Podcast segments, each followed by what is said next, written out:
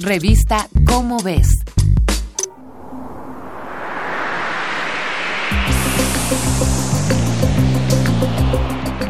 En el siglo XVII, el arzobispo irlandés James Ussher calculó que el mundo había sido creado el 23 de octubre del año 4004, antes de la era cristiana.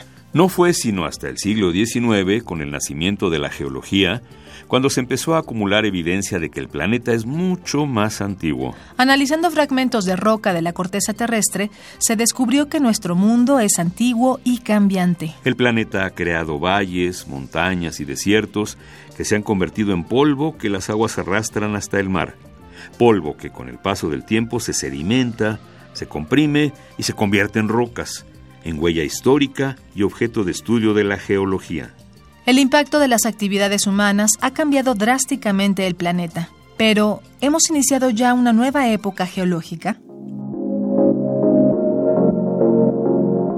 En 4.600 millones de años, los geólogos han detectado distintas fases que duran millones de años y están acomodadas en la historia como si fueran muñecas rusas, una dentro de otra. Estas grandes etapas conocidas como eones se dividen en eras como la paleozoica, mesozoica y cenozoica, que a su vez contienen periodos como puede ser el Triásico, el Jurásico o el Cretácico. Las transformaciones de la actividad humana en el planeta son tan grandes que, en palabras del doctor Paul Crutzen, Premio Nobel de Química en 1995, podemos llamar a esta era Antropoceno. El cambio climático es tan solo una de las grandes modificaciones que estamos realizando en el planeta y que son efectos de esta era. Es tan profunda nuestra huella en la corteza de la Tierra que su impacto es comparado con los procesos que formaron el vulcanismo, la erosión e incluso la selección natural. El término antropoceno deriva de antropos, que significa hombre, es decir, vivimos la era de la humanidad.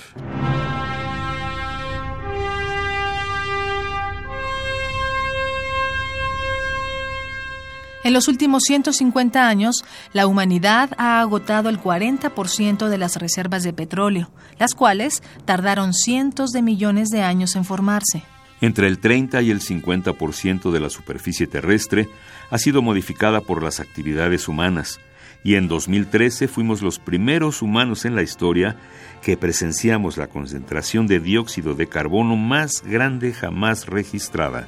Los gases que emitimos calientan al planeta y lo convierten en un invernadero gigante. Y aunque no todos los geólogos están convencidos de que efectivamente estemos en una nueva época geológica, lo que sí es indiscutible es que independientemente de que los geólogos se pongan de acuerdo o no sobre el nombre de nuestra era, el impacto de las actividades humanas ha cambiado drásticamente el funcionamiento del planeta.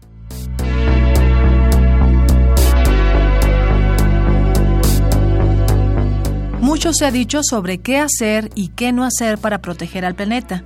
Lo cierto es que erradicar el consumo de plásticos y el aprovechamiento de residuos gracias al reciclaje es una medida que debe ser oficializada para todas y todos. ¿Conoces a la activista Greta Thunberg? ¿Qué sabes sobre su lucha por frenar el cambio climático? Grandes luchas, acciones y consejos para preservar la vida del planeta están en tu revista ¿Cómo ves? Búscala en tu puesto de revistas más cercano. Esta fue una coproducción de Radio UNAM y la Dirección General de Divulgación de la Ciencia de la UNAM basada en el artículo Antropoceno de Miguel Rubio Godoy. Revista Cómo ves